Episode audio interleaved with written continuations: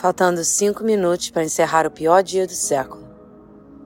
Minha mente pesada, olhando fixamente para a porta de saída, vendo imagens do meu passado, como um filme de terror se formando em câmera lenta. Decisão tomada. Levantei sem esperar mais um segundo. Minha jornada começaria agora. Queridos companheiros de trabalho, hoje será meu último dia nesse cubículo. Depois de cinco anos, presa a essa empresa sem futuro, decidi viver livre, num lugar onde serei amante do destino. Tchau! Com apenas um virar de costas, um pé em frente ao outro, me encontrei no estacionamento, aonde a tsunami de pânico me afogou. Quase desmaiei de cara no asfalto quente. Ele apareceu como um vento ártico, me suspendendo em seus braços de guerreiro grego. Na luz do pôr do sol brilhando, seus olhos pareciam esmeraldas preciosas cabelo escuro, molhado, pele bronzeada, com traços de uma história bem vivida. Eu queria saber tudo e falar nada naquele momento. Mas ele interrompeu minha fantasia, com uma voz vibrando como o violoncelo da orquestra sinfônica. Você precisa sentar na sombra e beber um copo d'água. Vem comigo.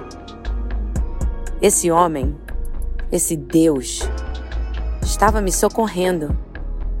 E a única coisa que eu pensava era no sabor dos lábios que estavam me pacificando em segundos.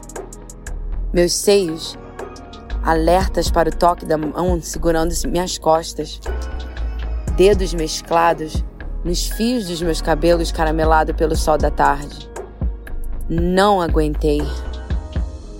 Beijei esse estranho entre carros estacionados como se fosse o ar que eu precisava para viver.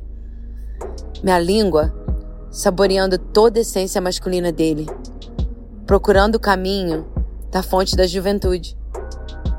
Beijei, sem permissão, sem pensar, sem medo, sem limites. E ele nunca se separou do meu olhar, da minha ardência, do meu desejo Senti meu corpo ser apertado contra o dele. O calor, como um vulcão em erupção, me transformou. Eu parei. E o nosso olhar disse tudo. Ah, per, perdão. Não sei. Eu tentei explicar, mas ele continuou. Nunca peça perdão a ninguém. Quer vir comigo? Se não, eu posso te levar onde for necessário. Todo o controle que eu possuía se foi. E tudo que eu queria estava presente naquele exato momento. Segurando a mão de um estranho, comecei a ser amante do destino. Sufocante entrar no carro quando sua boca está explorando partes do corpo de um homem pela primeira vez. Todo centímetro parece um parque de diversões. Sensações incríveis a cada toque, cada lambida, cada mordida. Mas precisava manter o composto por alguns minutos até chegar no hotel. Ah. Ai. Ah. Acho que agora posso te falar meu nome, pelo menos. Não esperava de desmaiar no estacionamento e encontrar. Estava difícil de respirar. Falar então foi um milagre, mas consegui. Meu nome é